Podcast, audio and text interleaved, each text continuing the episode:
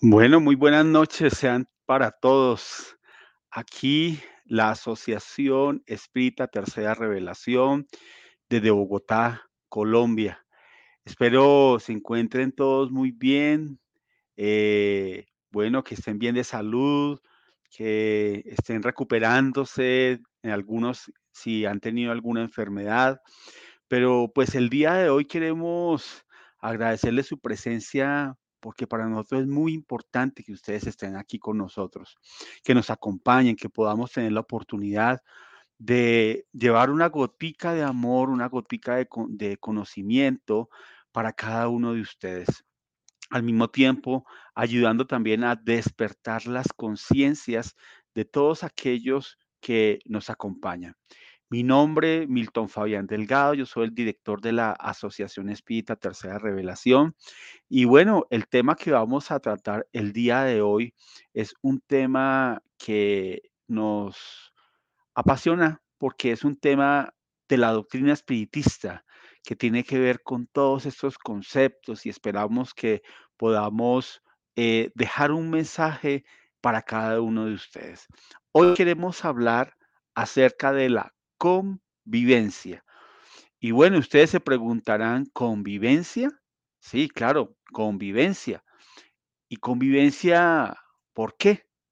Pues en el libro de los espíritus, Allan Kardec dedica todo un capítulo en las leyes morales para hablar acerca de la ley de sociedad, Cuando usted va y mira el libro de los espíritus, él está dividido por sublibros.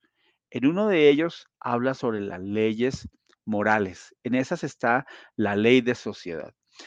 Y para poder introducir esta charla de la noche de hoy, queremos justamente hacer alusión a lo que nos dice o a lo que pregunta Allan Kardec a los espíritus. El título se llama Necesidad de la vida social y en la pregunta 766 pregunta así, ¿la vida social está en la naturaleza? Y responden los espíritus, sin ninguna duda, Dios ha hecho al hombre para vivir en sociedad. No en vano lo ha dotado del habla y de las demás facultades necesarias para la vida de relación. Aquí ya el mundo espiritual nos deja entredicho de que cada uno de nosotros estamos dotados, observémonos nomás físicamente, y Dios nos ha proporcionado de algunos sentidos, de mecanismos fisiológicos, mentales, psicológicos que nos permite el relacionamiento con las demás personas. Entre ellos y los más importante, el del habla, porque a través de él yo me puedo comunicar y entrar en relación con las demás personas. En la pregunta 768 dice, el hombre al buscar la sociedad obedece solo a un sentimiento personal o hay en este sentimiento un objetivo providencial más general? Y responden los espíritus. El hombre debe progresar, no puede hacerlo solo porque no posee todas las facultades. Necesita el contacto con los otros hombres. En el, aisla- en el aislamiento se embrutece y se debilita. Entonces, ¿qué nos está diciendo aquí los espíritus? Que tenemos que entrar en contacto con las demás personas, porque al entrar en contacto con los demás, vamos a aprender de ellos. Cada uno de nosotros tiene cualidades diferentes. Y cuando tú entras en contacto con alguien, tú siempre aprendes, porque ese ser te da a ti una lección que tal vez tú no tienes. Y como el objetivo de nuestra encarnación es el progresar, es autoiluminarnos, pues una de las formas es la, es la convivencia, es la vida social que nos permite poder llevar a cabo este relacionamiento para con los demás. La convivencia social entonces constituye en la Tierra pues todo un desafío de los más significativos por su complejidad. Pues vemos diferentes personas con diferentes razas, culturas, creencias, eh, que tiene también sus instintos, que tiene sus tendencias, eh, que cada uno ha cultivado eh, sus cualidades, que vivimos en diferentes razas, en diferentes idiomas, en diferentes latitudes. Entonces es todo un desafío la convivencia social dentro de la humanidad, porque cada criatura humana es un universo de experiencias especiales por su estado evolutivo y las posibilidades de crecimiento que se le hacen posibles. En consecuencia, no existe una forma de comportamiento genérico que facilite un intercambio equilibrado y saludable. No existe ese comportamiento genérico y nos encontramos con toda claridad que dentro de los mismos seres humanos, pues el proceso evolutivo, el estado evolutivo más bien de cada uno de nosotros es diferente. Vemos a, personas con una cultura muy grande, con una moral también, pero también vemos personas con, unos instintos muy salvajes, agresivos, intolerantes, apasionados, eh, personas que llevan a cabo errores profundos, que su vida se desarrolla sencillamente en los instintos primarios del ser humano. Mientras que hay otros que demuestran algunas cualidades un poco mayores, sin embargo, a pesar de tener esas cualidades mayores, aún todavía conserva dentro de su propio ser algunos instintos que debe progresar, que debe mejorar. Entonces, cada uno de nosotros estamos en un estado evolutivo completamente diferente, pero tenemos posibilidades de crecimiento que son posibles para todos. Por el hecho de vivir las emociones que les son compatibles, aquello que propicia júbilo a algunos, en otros se presenta como provocación o desmérito, ¿sí? Entonces, y nos damos cuenta en el relacionamiento para con los demás, que hay personas que les gusta ciertas cosas, pero hay otras personas que definitivamente eh, no les gusta. Entonces, no más, por ejemplo, cuando nos invitan a cenar, a comer. Eh, alguien que le gustará un tipo de plato y el otro no. Hay alguien que le gusta viajar, hay alguien que de pronto no le gusta viajar, ¿sí? Entonces, hay algo que de pronto para alguien es completamente normal, pero para otras personas es algo inculto, ¿ya? Entonces, Depende como tú te encuentres, dependiendo del lado en el que tú estés viendo la situación, vas a tener un panorama diferente para ver cada una de las cosas. Entonces es esencial tener una comprensión natural de que el interés de la convivencia está desprovisto de cualquier sentimiento que pueda segregar abuso o explotación, ¿sí? Ahora, es importante dentro de la convivencia la comprensión. Para convivir con los demás y sobre todo para que podamos convivir adecuadamente. Es importante la comprensión. Ya vamos a ir profundizando este tema. También somos atraídos o rechazados por los demás individuos se vuelven simpáticos o antipáticos a través de las ondas vibratorias que los atraen o los repelen. ¿A usted no le ha pasado que de pronto usted tiene más afinidad con ciertas personas, pero que tiene como una antipatía con otras y a veces sin un origen? Sencillamente porque usted no le cae bien, porque ha visto que esa persona de pronto su comportamiento para, para la forma como usted lo está viendo no es lo correcto, de pronto, seguramente. Entonces, somos simpáticos cuando nos envuelve la misma onda vibratoria, la misma forma como, como pensamos, la firma o parecía la forma como actuamos, porque somos afines o somos antipáticos. Entonces eso favorece el acercamiento o el alejamiento en la convivencia para con las demás personas responsable pues de las reacciones afectivas que resultan de ese comportamiento. Hay personas que se afinizan. Mire que a veces hay relaciones eh, familiares y eso ocurre muchísimo. Relaciones amorosas que inician con una aparente simpatía pero en la medida que ellos se van relacionando un poco más de fondo o en la medida que fortalecen su relación a través de la conformación de una familia, se dan cuenta que de pronto más que simpáticos se han vuelto antipáticos dentro de ellos. ¿Sí? Esto ocurre comúnmente y ocurre comúnmente en la vida laboral. Hay personas que son afines porque te sirven, porque te agradan, porque te sonríen, pero hay otras personas que para ti son antipáticas porque seguramente eh, su mirada no te gusta, su comportamiento para ti no es lo, adecuado. Y de pronto también esa otra persona pensará de la misma forma acerca de ti, ¿no? ¿No te parece? No pocas veces la identificación de ideales y de sentimientos acercan unas personas a las otras lo que produce simpatías significativas que penetran en lo recóndito del ser, que puede percibir las dificultades y problemas de que se revisten. Por esperar beneficios inmediatos de las relaciones, la afectividad inicial a veces se enfría por una especie de decepción al constatarse la diferencia entre lo que se pensaba y la realidad.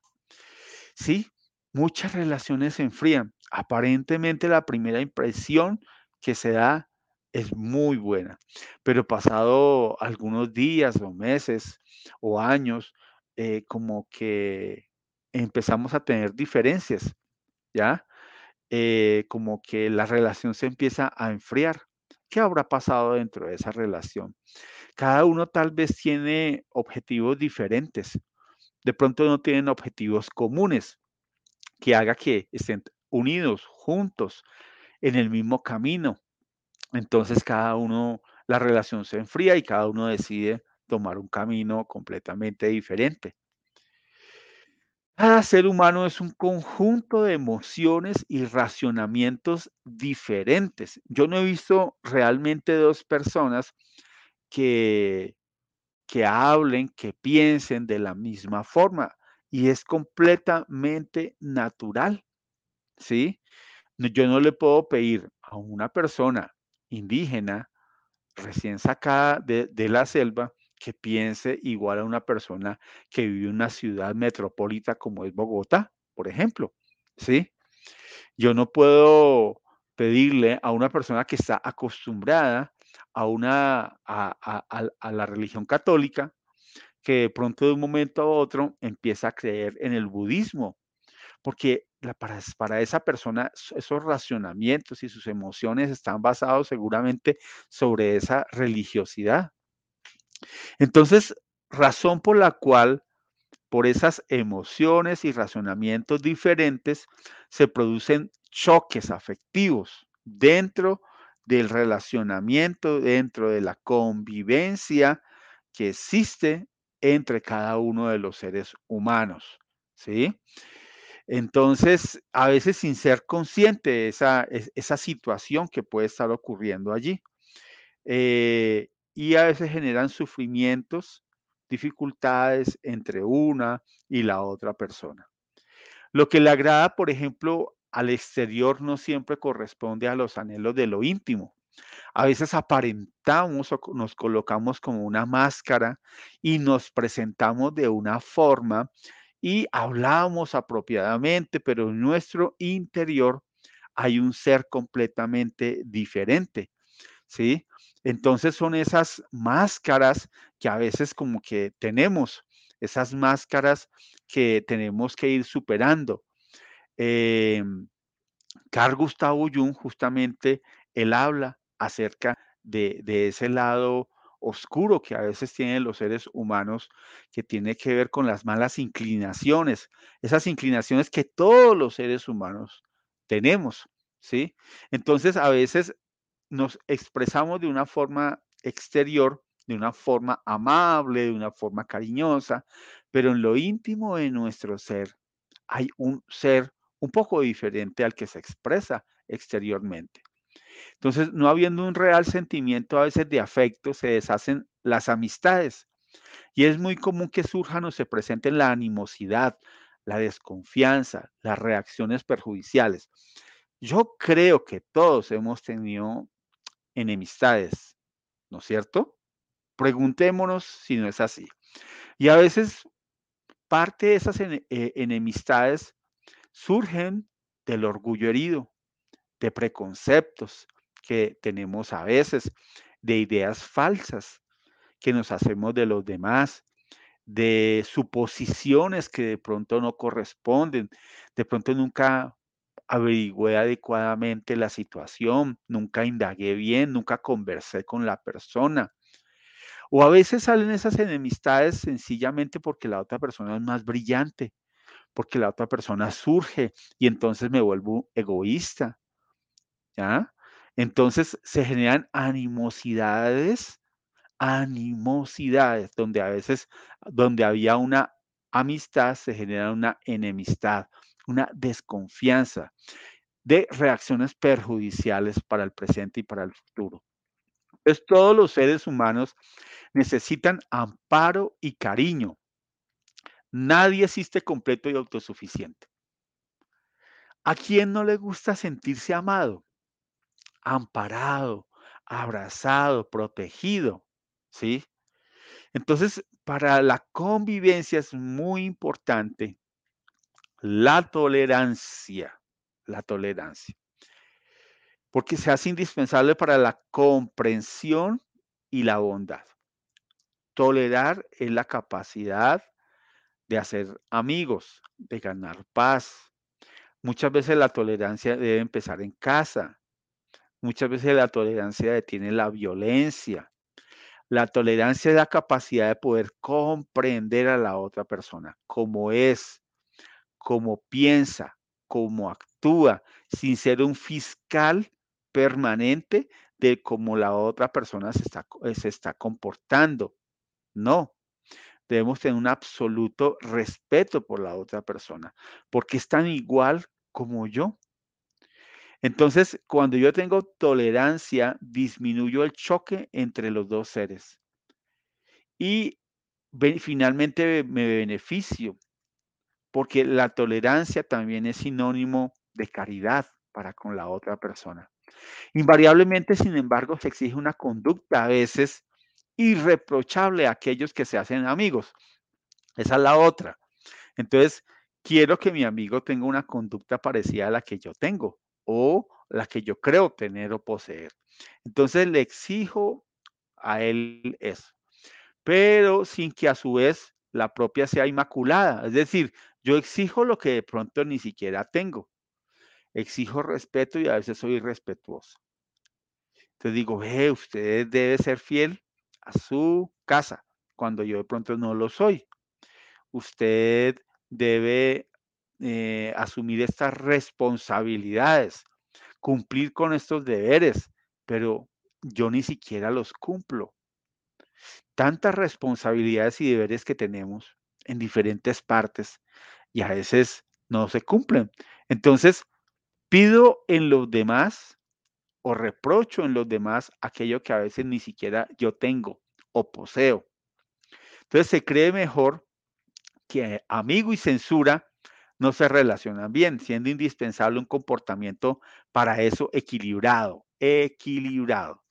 A veces se censura con, de una forma muy suave, serena. Entonces se dice, yo no es que sea chismoso, yo no es que quiera comentar.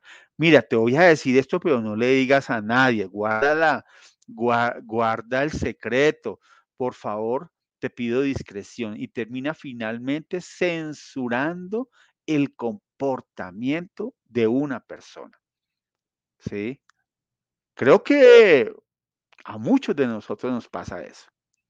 En la familia se inicia el aprendizaje de las relaciones que producen convivencia saludable mediante el espíritu de fraternidad real que debe regir entre sus miembros. Entonces, ¿en dónde aprendemos realmente esa convivencia? ¿En qué lugar? En la familia. ¿Ya? Allí en el seno de la familia debemos aprender a ser fraternos, es decir, a tener la capacidad de vivir con aquellos seres que Dios ha colocado en mi camino de una forma muy fraterna, de una forma muy amorosa, comprensiva, en la cual yo pueda participar de las actividades de la familia, de colaborar, por ejemplo, en las actividades del hogar. Eso hace que haya una fraternidad dentro de todos, que nos podamos apoyar mutuamente, que cuando algún hermano o hermana se encuentre en una situación adversa, pueda llegar a colaborar, a darle un consejo, a darle un apoyo social, económico, ¿por qué no? A darle una mano caritativa. Cuando se, esas familias son las que crecen fuertes, porque se han aprendido a convivir dentro de ellos mismos para que cuando conviva fuera de su hogar, conviva adecuada y saludablemente. Mediante las diversas fases del, del desarrollo orgánico y emocional, se adquieren a veces hábitos mentales tanto de cooperación como reproche. Entonces sucede que yo trabajo con personas que, qué chisme tan tremendo, ¿no? Y me habitúo a eso. Me habitúo a, a reprochar, a señalar, como también si convivo con gente o trabajo con gente en donde la cultura organizacional o la cultura que se coloca allí es una cultura de cooperación, eso me va a ayudar a mí justamente porque ese, ese es un hábito mental que a veces de forma inconsciente voy adquiriendo a través del tiempo. Entonces, la educación formal se encarga muchas veces de la cultura y del entendimiento amplio para la socialización y la convivencia, esa convivencia compensadora entre una y la otra persona, entre todos los seres humanos. Yo pienso que nosotros debemos darle la oportunidad a, a compartir con todos y a no ser tan señaladores. Mire, hay tantas personas en el mundo que tienen diferentes tipos de inclinaciones, diferentes tipos de pensamiento. Hay que aprender a respetar profundamente esos pensamientos. Hoy, en donde, por ejemplo, hay una libertad sexual mucho más amplia, en donde vivimos jóvenes o adultos que son homosexuales o que son lesbianas, pues son comportamientos que en el pasado se señalaban, pero que si nosotros nos damos cuenta debemos respetarlos. O por ejemplo, si la persona eh, tiene alguna tendencia específica, si piensa políticamente, socialmente, culturalmente, de una forma diferente a la que tú piensas, hay que comprender y entender que esa persona pues piensa diferente, actúa diferente. Y no debería yo por qué sentirme afligido o, o, señalar el comportamiento o reprochar ese comportamiento. Allí está la clave para vivir también en paz. El Evangelio de Jesús es el más completo tratado para realizar la formación del carácter social del ser humano. Es decir, nosotros pues hemos ido a las aulas, a las escuelas, a los colegios, a las universidades, pero en ninguna parte nos han enseñado realmente a formar nuestro carácter. ¿Sí? Y realmente uno aprende a formar el carácter cuando empieza a profundizar las enseñanzas del Evangelio de Jesús de Nazaret. Todo él trabajado en el esfuerzo individual para la iluminación interior. O sea, toda su enseñanza está enfocada en eso. Y esa enseñanza nos proporciona instrumentos hábiles para el crecimiento intelectual y moral, que son realmente muy necesarios para nuestra evolución como tal. Las máximas del Evangelio están constituidas de directrices edificantes, por donde tú la quieras observar. En ningún trecho, en ningún lugar, en ningún escrito, se propone el rechazo del amor y de la bondad en todas las circunstancias.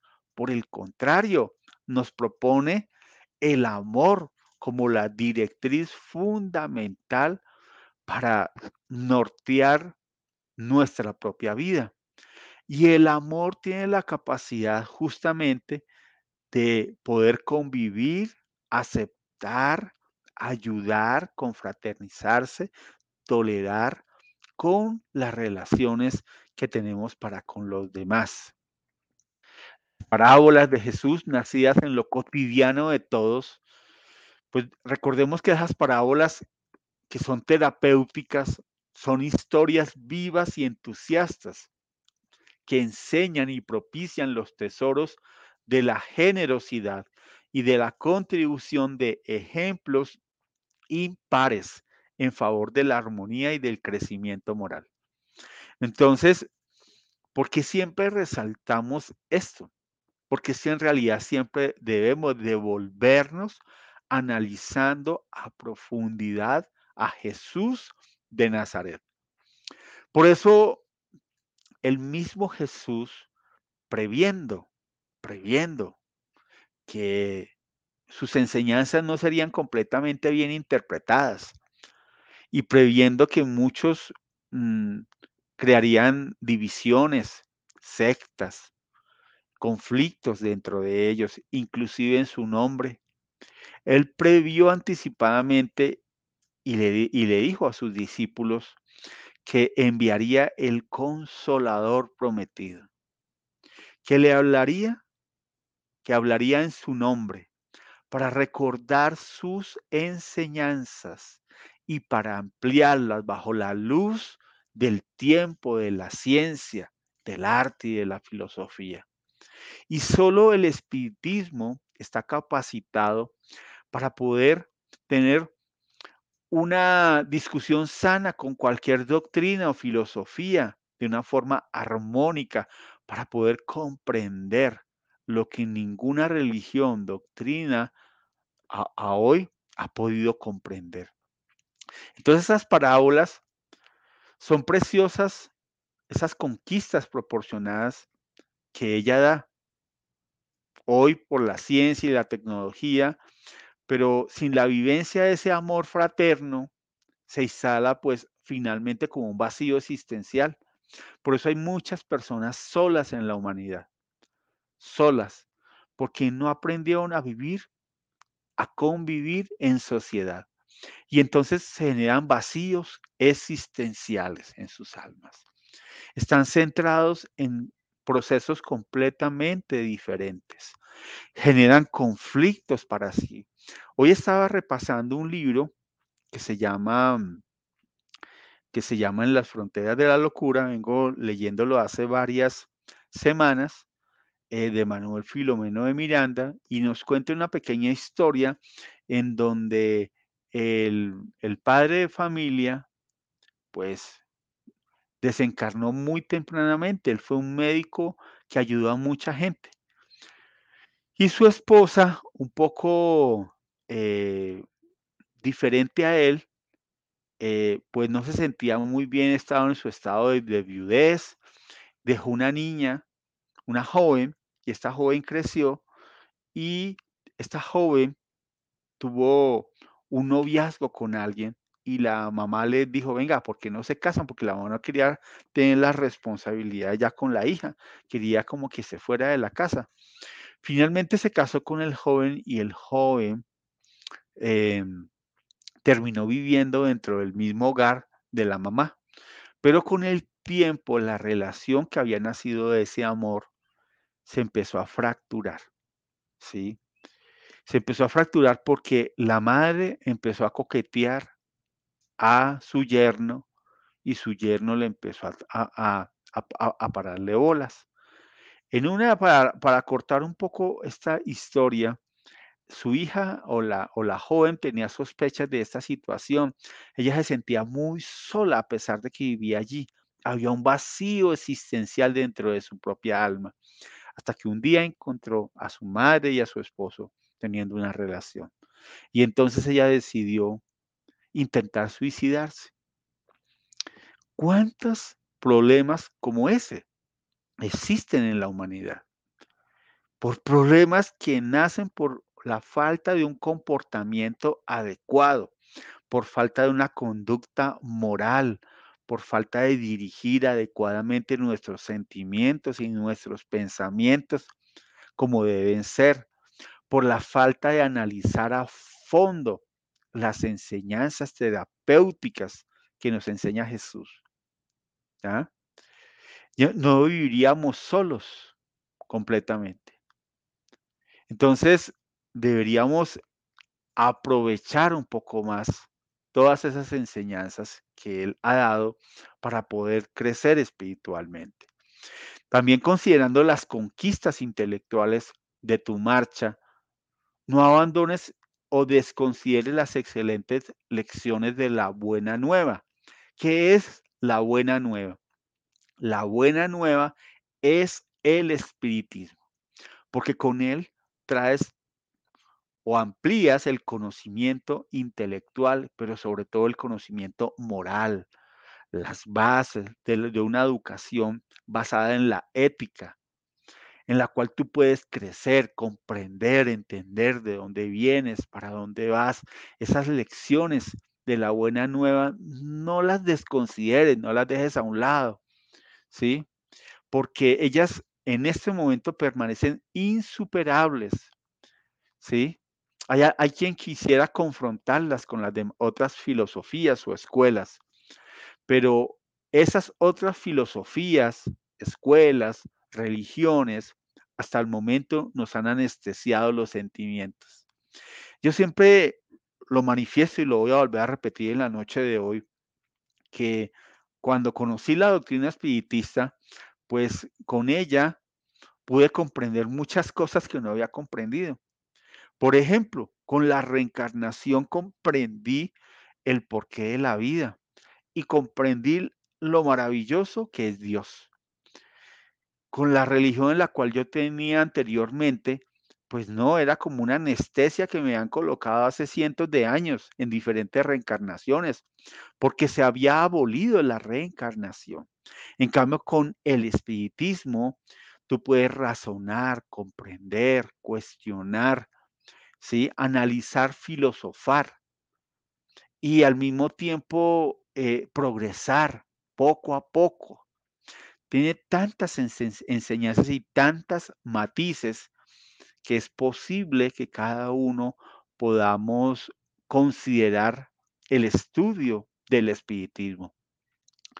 Convivir es una ciencia y arte del comportamiento que se aprende en todo momento. El tratamiento que es dirigido a una persona no siempre funciona con éxito cuando es aplicado en otra. Juana de Ángelis nos dice lo siguiente en el, eh, en el libro Vidas Vacías. La mejor forma de identificar lo que le gusta a cada individuo es respetar su individualidad, tornándose agradable en el convivir, de forma que la relación sea edificante y fructífera. Lo que yo creo que lo mejor es respetar realmente a la otra persona, cómo piensa, cómo actúa. Y verá que esa convivencia con la otra persona fluye de forma adecuada. Todos desean mejorarse y ser especiales, lo que es comprensible por necesidad gregaria, dice Juana. Los mejores amigos, dice ella, son aquellos que ayudan a evolucionar, que contribuyen para la reforma íntima y en consecuencia para la iluminación espiritual. Si bien es posible relacionarnos con los demás, también es posible diferenciar con quién debemos estar y con quién no. Claro, tendremos que relacionarnos con muchas personas y respetaremos a los demás como piensan, como sienten, como actúan. Pero en ti está la capacidad de poder diferenciar qué está bien y qué está mal.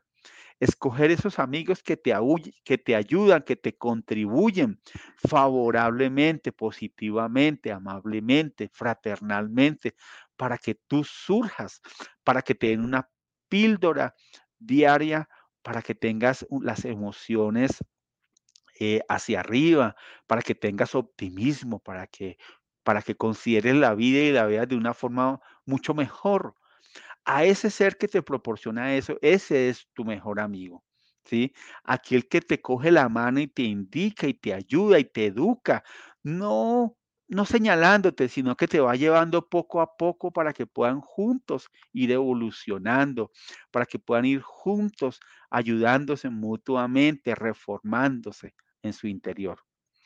Entonces, hay a veces en esos relacionamientos existen temas vulgares, conversaciones de crítica o maledicencias, asuntos que revelan orgullo y preconcepto que son muy perjudiciales bajo todos los aspectos considerados, dejando patente que de igual manera será también crucificado en la crítica pertinaz cuando se encuentre apartado por cualquier razón.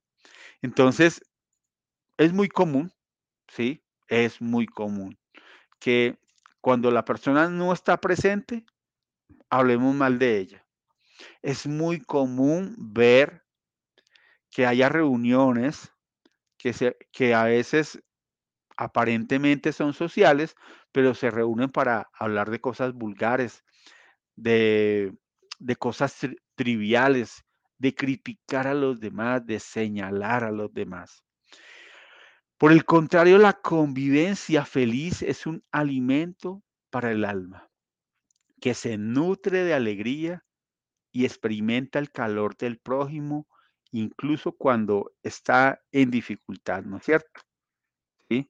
Entonces, la convivencia feliz es lo más importante. Las enseñanzas de Cristo, nuevamente, posee el extraordinario objetivo de crear una sociedad equilibrada, en la cual todos sus miembros sean solidarios entre sí. Yo sueño, yo creo que tú sueñas, todos soñamos con que haya una mejor sociedad, ¿sí? Una sociedad equilibrada. Y entonces la, la vivencia cristiana se caracteriza por el clima de convivencia social, en, en un régimen de, de absoluta fraternidad, en el cual todos se ayuden y se socorran, dirimiendo las dificultades y concertando en aquellas dificultades en donde probablemente haya problemas. Esa sociedad que soñamos, que está basada sobre las enseñanzas de Jesús, algún día, y ustedes van a recordar esto, algún día va, va a haber en nuestra sociedad. Pero para llegar a ese punto, cada uno debe contribuir de la mejor forma para que más aceleradamente llegue ese momento. Entonces, vivir el Cristo es también convivir con el prójimo. Ojo, vivir el Cristo es también convivir con el prójimo, aceptándolo conforme sus imperfecciones, sin constituirse en fiscal o pretender corregirlo, sino acompañándolo con bondad, inspirándolo al despertar y al cambio de conducta de mutuo propio. Lo que yo estoy haciendo en la noche de hoy, yo doy una enseñanza, algunos escucharán, otros despertarán, otros tomarán conciencia. Yo no estoy criticando, estoy dando un concepto general. ¿Y qué estoy haciendo? Ayudando a, a todos para que podamos convivir adecuadamente para que tengamos el valor y el coraje de continuar, de, de animarnos, de tomarnos de la mano, de socorrernos, de ayudarnos mutuamente, como lo aspira, como lo quiere la doctrina espiritista. En un libro que tradujimos hace como dos años en nuestra institución espiritista y que esperamos en los próximos meses, ojalá sacarlo a la luz pública, lo, lo están revisando aún todavía en otro país. La traducción se llama Las leyes morales de la vida de Juana de Ángeles. Ella nos dice lo siguiente, lo siguiente. Atestigua tu confianza. Vamos a colocarlo aquí para que todos podamos leerlo. Atestigua tu confianza en el Señor y la excelencia de tu fe mediante la convivencia con los hermanos más desdichados que tú mismo. Sé la lámpara prendida que les clarifica la marcha. Nada esperes de los otros. Sé tú quien ayuda, disculpa, comprende. Si ellos te engañan o te traicionan, si te censuran o te exigen lo que no dan, ámalos más. Sufre más por ellos, porque son más necesitados de socorro y amor de lo que supones. Si consigues convivir pacíficamente con los amigos difíciles y los haces compañeros, habrás logrado éxito, porque Jesús en tu corazón estará siempre reflejado en el trato, en el intercambio social con los que te buscan y con los cuales asciendes en la dirección de Dios. Jesús en todos los tiempos, entonces, desde cuando estuvo en la tierra moduló la canción del amor universal y tocó profundamente a sus discípulos sinceros sus vidas, haciéndolas felices, todos felices. Entonces no te libres de las incomparables enunciaciones, enunciaciones del Evangelio y busca participar del banquete fecundo de la convivencia. O sea, busquemos vivir en sociedad, amigos y amigas. Es importante. Yo me pongo a pensar y digo yo, ¿qué sería de mí, de mi familia, de mi propio conocimiento si yo no tuviera amigos? Y mis mejores amigos son aquellos que se encuentran en la casa espírita, que no son perfectos tal vez, pero en ellos he encontrado grandes cualidades que yo no poseo. Entonces, en esas cualidades, digo yo, algún día yo las tendré.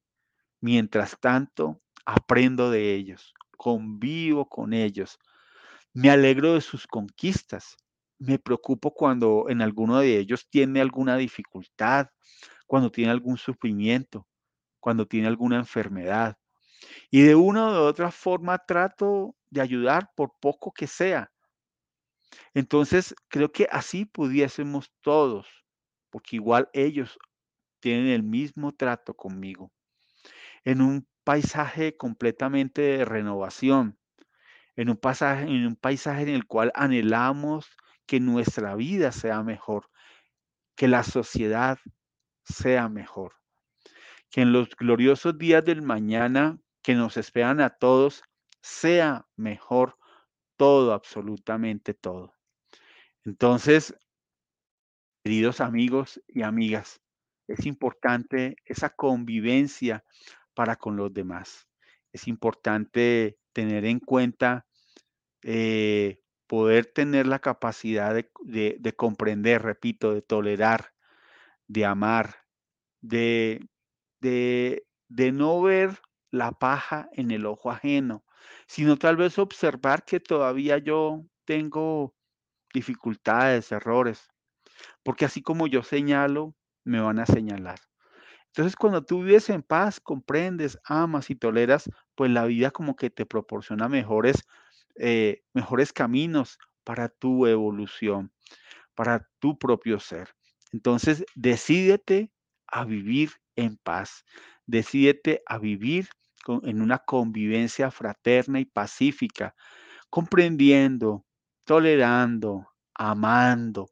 Es la sociedad del futuro que la podemos traer para nuestro presente. ¿Qué tan difícil es eso, queridos hermanos? Es solamente comprender estas enseñanzas y empezar poco a poco a ponerlas en práctica.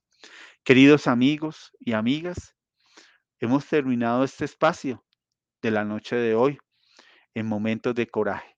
Espero este pequeño disertación que hemos traído en la noche de hoy sea de mucha utilidad para cada uno de ustedes.